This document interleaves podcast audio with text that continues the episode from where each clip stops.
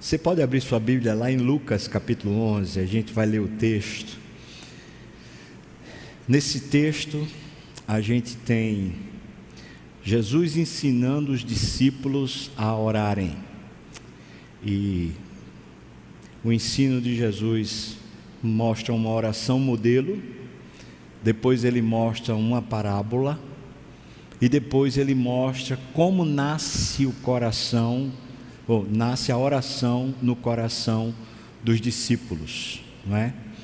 Então vamos vamos seguir o que está aqui, Lucas 11, a partir do primeiro versículo, nós vamos até o versículo 13, tá?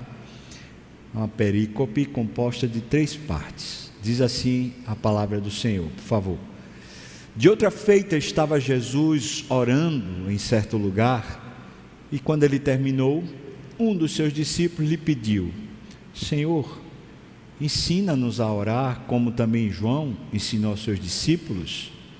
Então ele os ensinou: quando orardes, dizei: Pai, santificado seja o teu nome, venha o teu reino o pão nosso cotidiano, dá-nos de dia em dia. Perdoa-nos os nossos pecados, pois também nós perdoamos a todo o que nos deve. Não nos deixe cair em tentação. Disse-lhes ainda Jesus: Qual dentre vós, tendo um amigo e este for procurá-lo à meia-noite e lhe disser: Amigo, empresta-me três pães, pois um meu amigo chegando de viagem, procurou-me e eu nada tenho para lhe oferecer. E o outro lhe responda lá de dentro, dizendo assim: Não me importunes, a porta já está fechada e os meus filhos comigo também já estão deitados. Não posso levantar-me para te dar. Digo-vos que, se não se levantar para dar-lhes por ser seu amigo, todavia, o fará por causa da importunação e lhe dará tudo o de que tiver necessidade. Amém. Por isso, por causa disso, por causa dessa parábola, por causa do conteúdo dessa parábola, por isso eu vos digo: pedi e dar-se-vos-á, buscai e achareis, batei e abre-se-vos-á.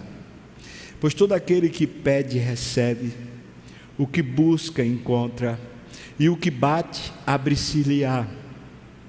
Qual dentre vós é o pai que, se o filho lhe pedir pão, lhe dará uma pedra, ou se lhe pedir um peixe, lhe dará em lugar de peixe uma cobra?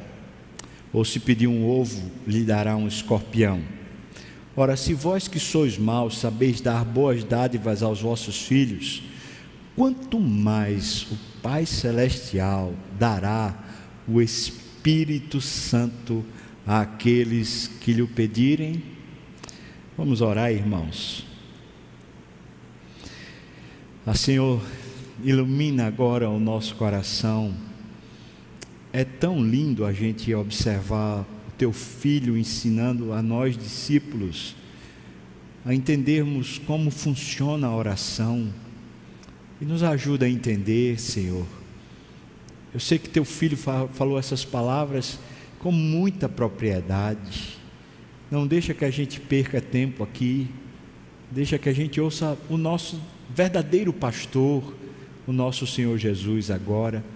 Nós oramos no nome de Jesus. Amém, Senhor Deus. Amém.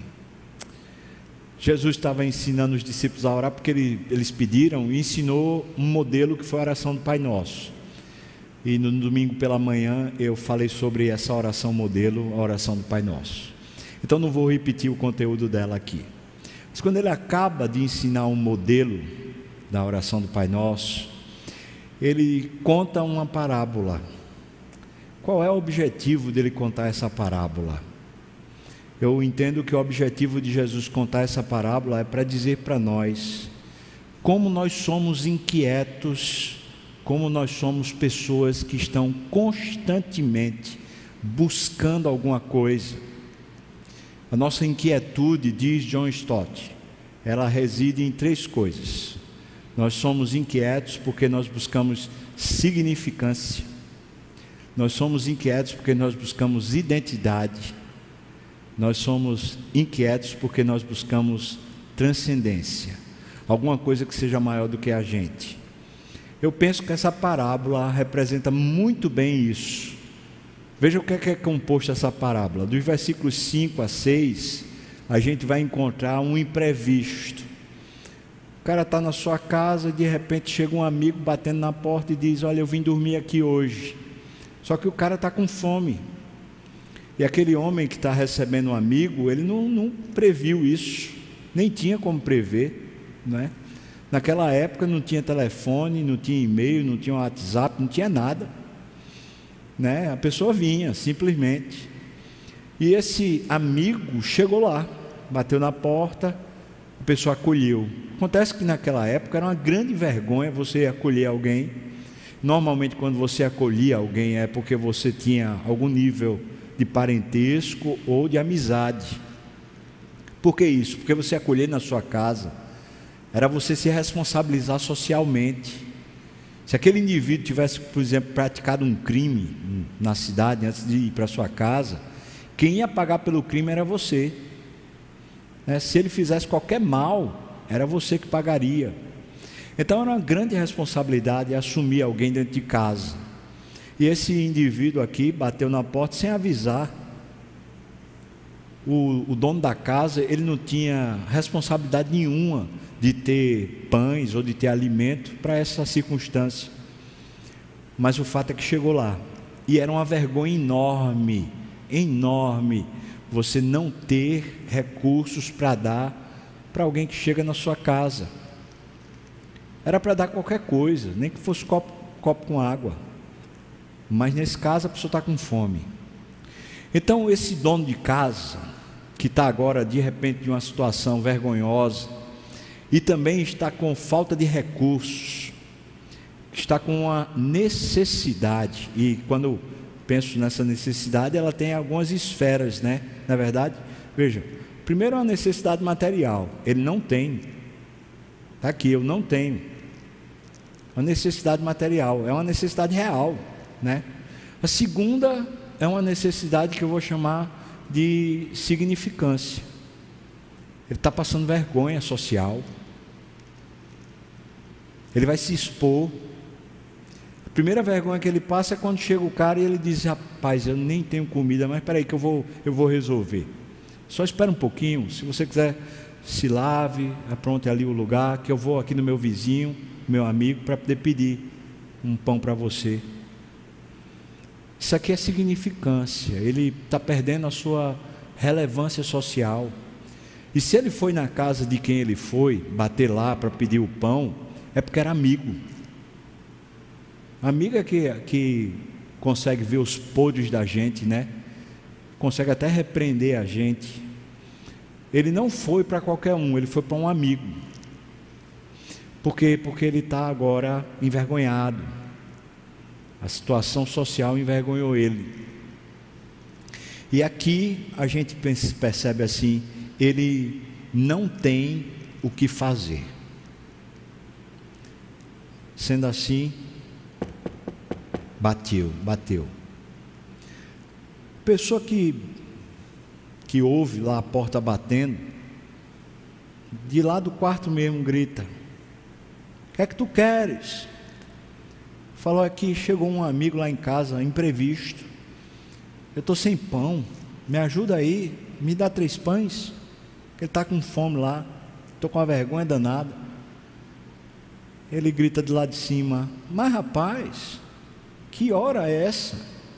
A gente já se recolheu, meus filhos já estão dormindo, faz barulho não. Aí Jesus conclui a parábola ele fala: esse homem que está compungido pelas circunstâncias, esse homem que está empurrado, motivado pela necessidade e pela vergonha, ele está importunando, está batendo, ele está indo atrás do que ele precisa, a que preço for. Jesus conclui a parábola dizendo: o cara que estava dormindo lá no quarto, ele vai dar o pão. Se ele não der porque é amigo, ele vai dar porque está sendo importunado. Ele vai dar o pão de todo jeito. Em outras palavras, o final da parábola é o seguinte: aquela pessoa que bateu terminou recebendo o que estava precisando. Essa parábola desmascara o nosso modo de vida. Nós, seres humanos, nós somos assim. Paulo, usando essa mesma ideia, ele escreve Romanos capítulo 1. Ele diz que nós somos movidos pelas nossas próprias paixões.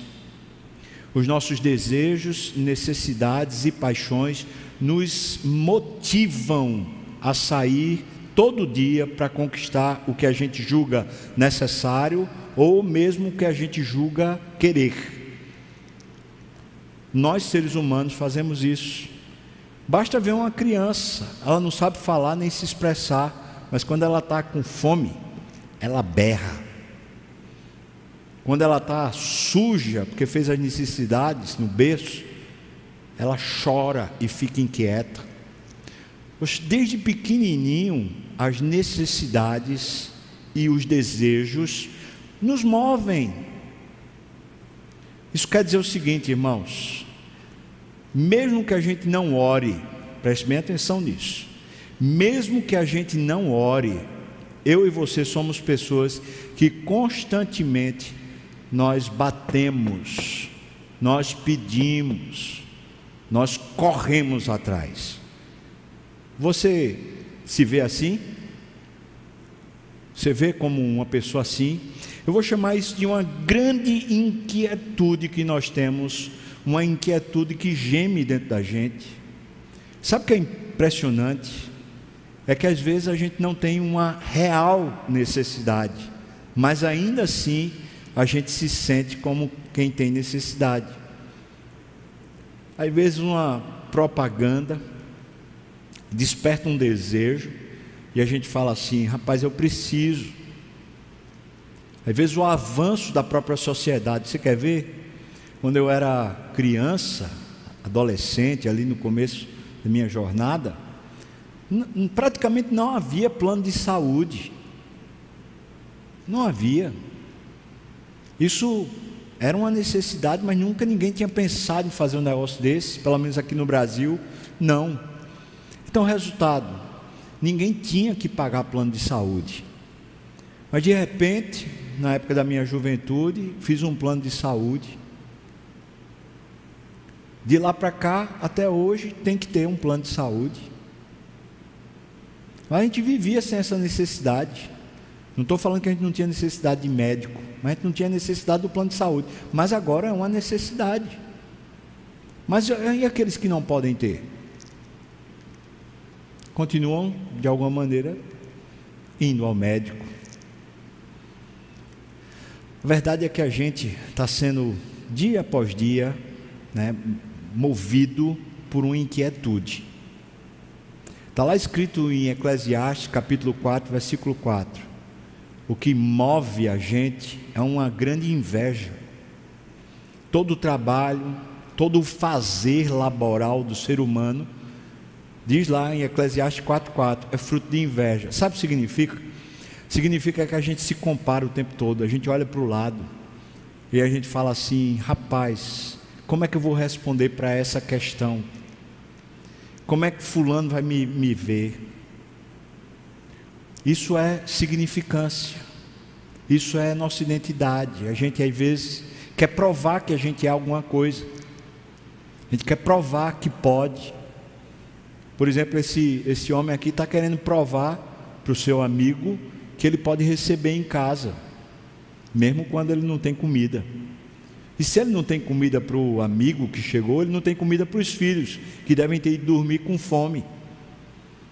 Mas ele quer provar.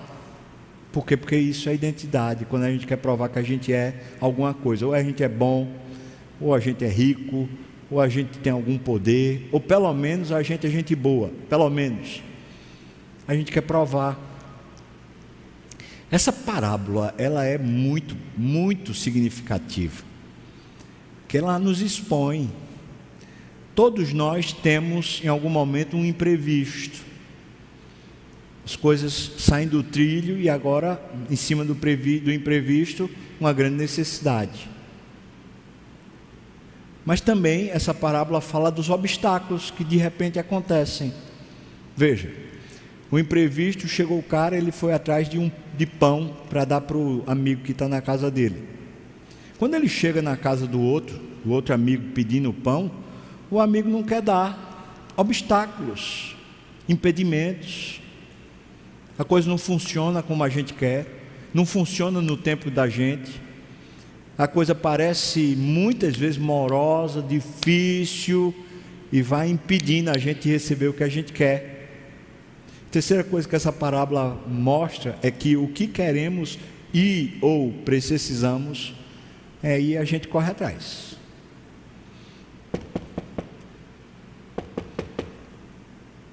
Não dorme não, por favor, me dá os pães. Eu vou passar vergonha, me dá os pães. Ô oh, meu amigo, depois eu lhe pago esses pães, mas por favor, não me deixa assim não. Sabe o que é impressionante? É a possibilidade, não está claro no texto, de que os meninos dormiram com fome. Por isso, veja aí o versículo 9. Por isso, a parábola pôs a gente na vida, mostrou quem somos nós. Por isso, eu e você temos essa essa dinâmica. Nós pedimos, nós buscamos, nós batemos. Você concorda com Jesus? Veja, nós pedimos. Quem não já pediu para um amigo? Vou me lembrar aqui de um fato, né? Um amigo meu de infância, gente muito, mas muito querida, preciosíssima para o meu coração, desde a minha infância, desde os 10 anos. Um certo dia me liga quando ele me liga, falou assim: Fubá, eu estou com uma bronca e eu preciso me encontrar com você. Era de noite, umas 11 horas da noite, meia-noite, sei lá. Pode ser amanhã? Eu falei: Claro. Ju já estava dormindo. De manhã, logo cedo, falei para ela assim: Ó, Fulano ligou.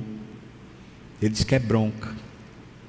Talvez seja alguma coisa com a esposa, com as filhas mas eu estou achando que é dinheiro.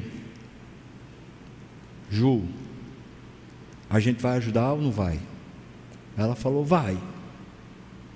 É seu amigo desde pequeno, vai. Eu já fui pronto para pedir um empréstimo, porque eu não tinha dinheiro. eu pedi um empréstimo para ajudar meu amigo. Sentou, tomar um café, e aí ele me contou.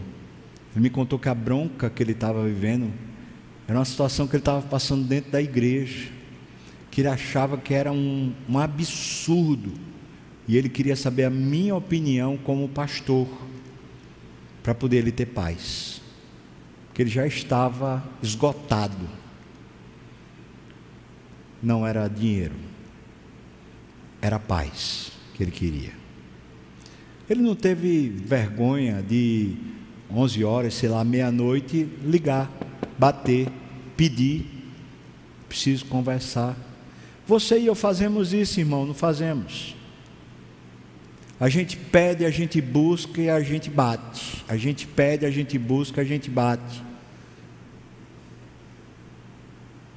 Essa é a dinâmica da nossa vida. E é aqui que nasce a oração. É porque se a gente não fizer isso com Deus, a gente faz isso com qualquer um. E se Deus não é suficientemente nosso amigo, a gente vai fazer com os outros antes de fazer com Ele. Deixa eu dizer quem nós somos nesse texto que Jesus diz no versículo 9 e versículo 10. Nós somos um pedinte, um mendigo, durante a vida toda. Gente que sempre está precisando de alguma coisa e a gente pede. E nem importa, irmão, se a gente é muito culto, uma cabeça ilustre, ou se a gente é muito rico, ou se a gente é, sei lá, uma pessoa de um berço esplêndido. Pouco importa. todo mundo vai terminar fazendo essas três coisas. Portanto, Jesus, com essa, essa palavra aqui, ele ensejou todos nós na condição de pedinte, de mendigo, a vida toda. Segunda coisa que Jesus está dizendo que a gente é, nós somos constantemente exploradores, aventureiros. É por isso que a gente está buscando. A filosofia define a gente, a filosofia, não a Bíblia, define o ser humano como um vir a ser. Exploradores, gente inquieta que está buscando alguma coisa nova. E quando a gente viaja, não é querendo essa coisa nova. Quando a gente assiste um filme ou assiste um documentário, não é querendo essa coisa nova. Quando a gente está se sentindo muito opresso, que a gente vai caminhar, não é querendo uma coisa nova. A gente vai buscar. Nós somos pedintes e nós somos exploradores. Não é à toa que o mundo olha para um casal que está casado há 20 anos e diz assim: Ah, vocês estão vivendo na monotonia, vocês precisam incrementar a relação. E sugerem aventuras. Por quê? Porque nós somos assim. Nós somos, por natureza, exploradores e aventureiros. Terceira coisa que Jesus diz é que nós somos fuçadores. A gente fica batendo. A gente entra onde a gente precisa entrar. Não é à toa que tantas vezes a gente termina ficando em maus lençóis. Porque o que a gente quer, a gente vai atrás até que a gente entra naquilo que a gente quer. Eu tenho um amigo, outro amigo de adolescência. Quando a gente estava ali na adolescência, a gente tinha uma banda de rock e ele falava assim: Eu vou morar nos Estados Unidos. Eu falava assim: Como tu vai morar nos Estados Unidos? Tu é tão perrapado quanto eu. Ele falava: Eu vou morar nos Estados Unidos. Eu vou morar nos Estados Unidos. Eu não sei como ele conseguiu um visto de turista. E foi embora. Foi para lá, foi morar lá. Ele morou 15 anos ilegal nos Estados Unidos. Até que de repente ele foi pego uma blitz e foi deportado, veio parar de novo no Brasil. Mas a gente bate até entrar. A gente é assim. Você não é assim? Até ter o que você quer, você não para. Você não é assim, irmão? Me diga quem de nós não é. Por isso eu acho que Jesus definiu muito bem.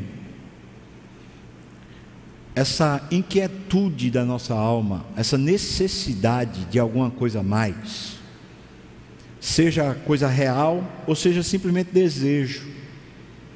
Isso é justamente o que leva a gente a orar. Se a gente tiver Deus como amigo. Se Deus não é amigo, a gente não ora. É simples assim. Mas se Ele é amigo, é a, é a Ele que a gente pede. Se é amigo, é a Ele que a gente busca. Se é amigo, é na porta dele que a gente bate se é amigo. Por isso, o versículo 10 diz: Pois todo o que pede, recebe. Agora veja que Jesus está dizendo isso. Ele nem está dizendo que é oração isso. Ele está dizendo que se você for atrás e ficar pedindo, você recebe. Do mesmo jeito, se você buscar, você encontra. Do mesmo jeito, se você bater, vai abrir. É por isso que Romanos capítulo 1 diz que Deus entregou aos homens as suas próprias paixões e concupiscências, para eles, eles se enlamearem ainda mais nos seus próprios desejos, e termina se tornando uma prisão, porque essa, isso aqui é uma verdade bíblica. Você quer, corre atrás, você vai encontrar. Agora, se Deus não fosse um amigo, e real, a real fonte onde recorre, você vai buscar nos homens e vai buscar nos recursos que tiverem à sua mão. E você vai ter.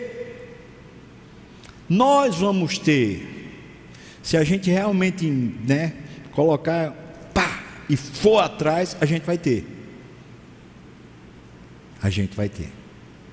Porque esse poder Deus deu para nós. Acontece que se não é em oração que a gente faz isso, a gente termina preso pelos nossos próprios desejos e dominados pelas próprias circunstâncias que nós criamos, que se torna um reino do diabo, uma poça de lama, um tremendal de lama que nos esgota e nos faz perecer. Mas se for Deus, Deus também vai responder às nossas orações Deus também vai abrir as nossas portas, Deus também vai se deixar encontrar. Deus vai, mas Deus vai fazer a melhor resposta, Deus vai fazer o melhor encontro, Deus vai fazer o melhor para nós. Essa é a grande diferença, é aqui que a gente entende o que é oração. Oração é quando direcionamos a nossa jornada de busca, seja que busca for, seja que desejo for Seja qual for a motivação, quando nós direcionamos essa jornada de busca para Deus. É simples, irmão. Qualquer desejo, qualquer entrave, qualquer obstáculo, qualquer luta, qualquer coisa, fala com Ele. E fala mais, e fala mais, e fala mais, e fala mais, e fala mais. Nos versículos 11 e 12, ele diz: Qual dentre vós é o pai que, se o filho pedir pão, vai dar uma pedra?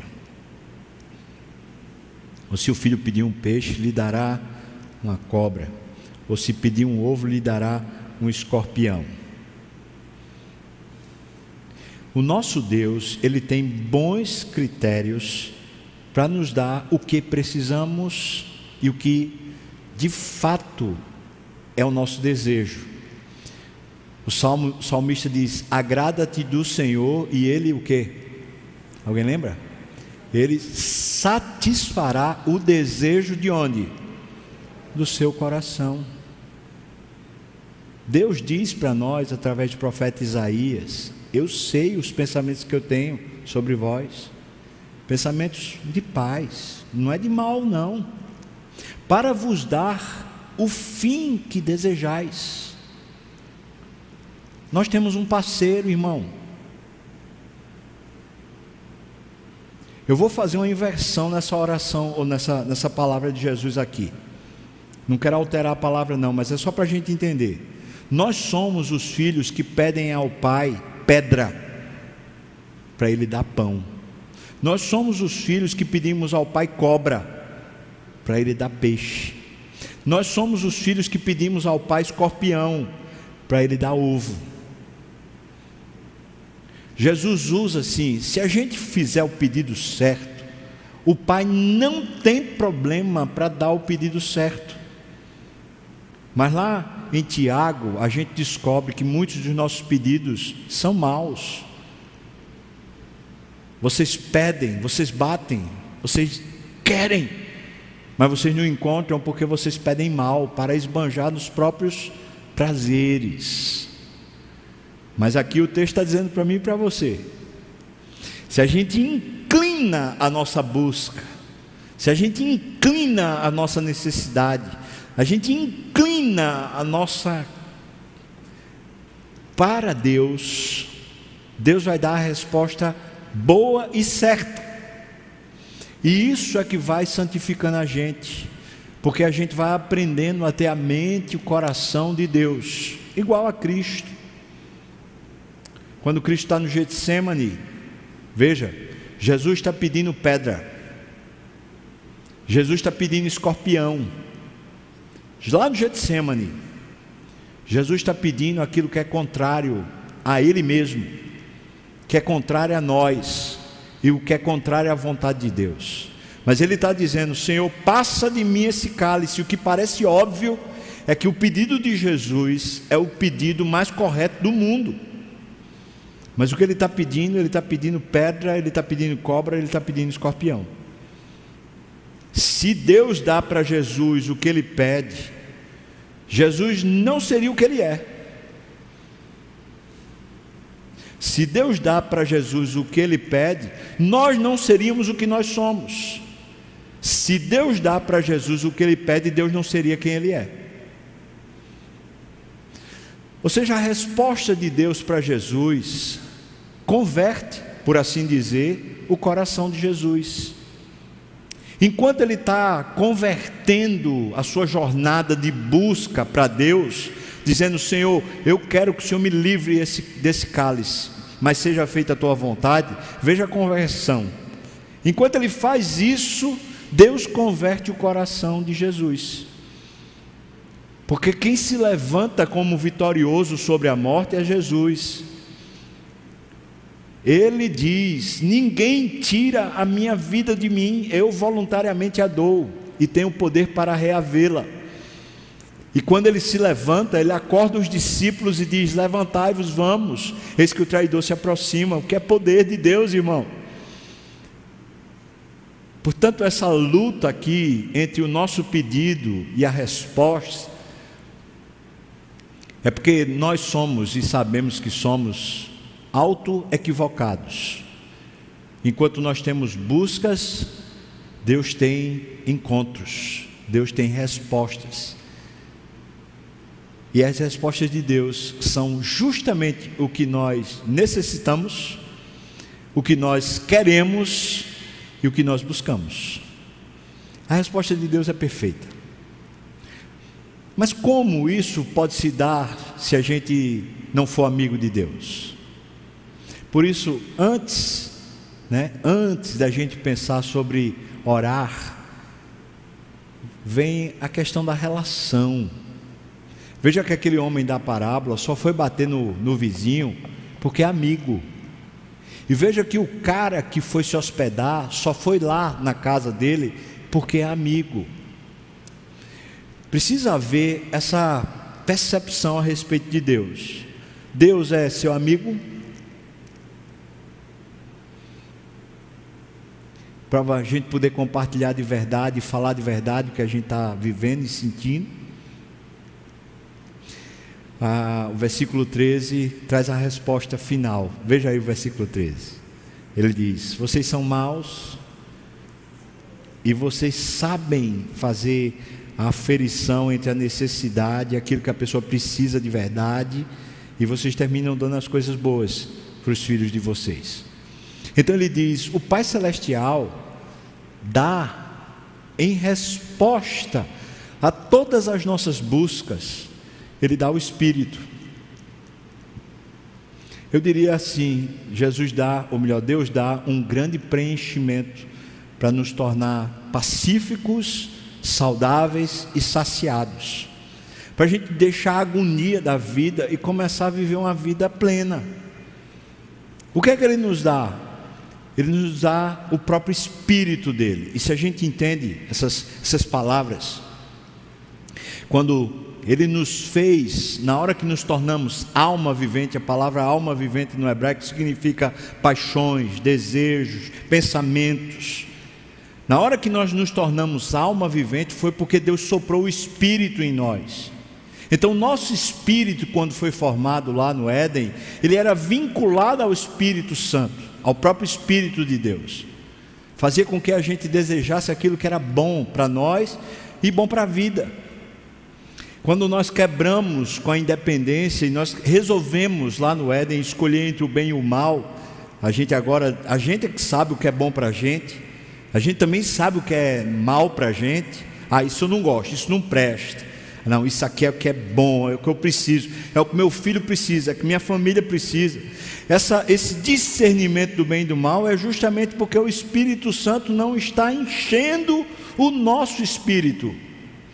Por isso, a grande resposta de Deus, à medida que a gente converte a direção da nossa inquietação, a gente converte para Deus, para buscar no amigo uma resposta, essa conversão faz com que Ele nos enche, Ele nos enche de vida, Ele liga a gente de volta ao paraíso lá no Éden, Ele faz de novo a gente provar da vida abundante que Deus tem para nos dar. Significa o quê? Que a gente vai passar necessidade? Que Deus vai ficar indiferente àquilo que de fato a gente está pedindo? É o contrário. Por isso vale o que ele acabou de dizer: todo o que pede, recebe. Você pediu a Deus, vai receber. Todo aquele que busca, encontra. Todo aquele que bate, vai abrir. Por isso eu diria que essa, essa, esse ensino de Jesus é sobre o modelo da oração, a oração do Pai Nosso, é um modelo para a gente. Depois ele fala quais são as motivações quando ele conta a parábola. E uma vez que a gente entende as motivações, agora a gente sabe por que, é que a gente vai orar. A gente vai orar porque a gente é inquieto, irmão. Porque todo dia, toda hora a gente tem alguma necessidade, tem alguma coisa tomando conta do nosso coração. É por isso que o conceito de Paulo de oração não é da gente parar numa reunião de oração ou parar uma hora de oração, é orar sem cessar. É cada vez que o o desejo vier, cada vez que uma vontade vier, que uma necessidade vier, que um imprevisto vier, que alguma coisa vier, Deus, por favor, Senhor, estou pedindo, Senhor, estou precisando. Imagina se a gente resolve orar né, pelas nossas causas. Quais são as suas causas? Imagina se você resolve orar pelas suas causas, baseado nessa palavra de Jesus, e quando você orar, você cita a palavra de Jesus dizendo: O Senhor disse: Quem pede, recebe. Quem busca, encontra. Quem bate, abre-se-lhe-á. Senhor, eu quero a conversão da minha casa.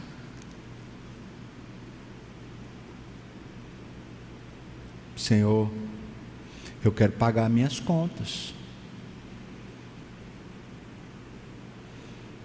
Senhor, eu quero saúde na minha casa. O que você acha, irmão? O que é que você acha, sinceramente? Esse texto só faz me revelar, a mim, a mim, o quão, quão eu sou fraco de amizade com Deus. Porque se meu filho fica doente, a primeira coisa que eu penso é no remédio, no médico e no tratamento. Quem é meu amigo? Jesus, Deus ou o médico, o remédio e o tratamento? Antes de bater na porta do céu, antes dele ouvir a minha voz, já tem a consulta marcada.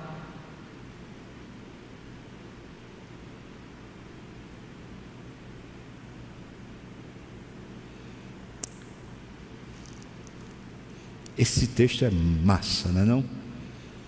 Põe a gente no trilho de volta. Qual é a sua causa? Qual é a sua causa? Vamos para si, irmãos? Vamos orar?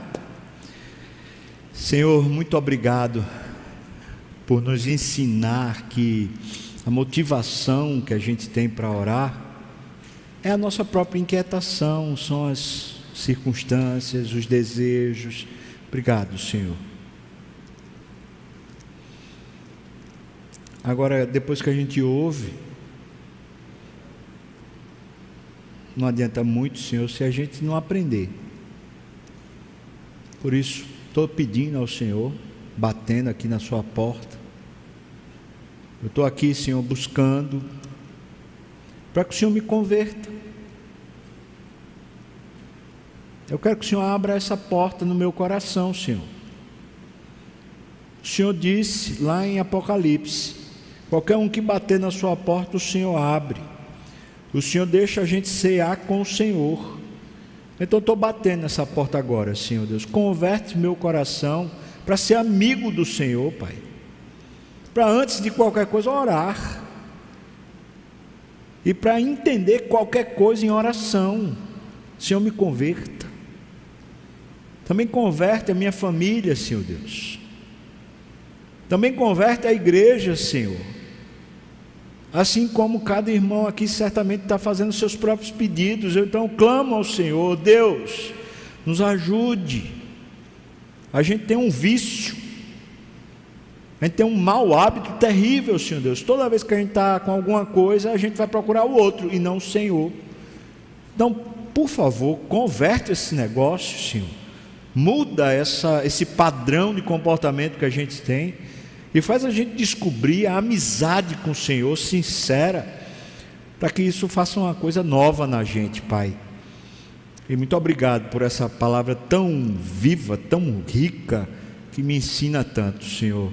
Te peço isso no nome de Jesus. Amém.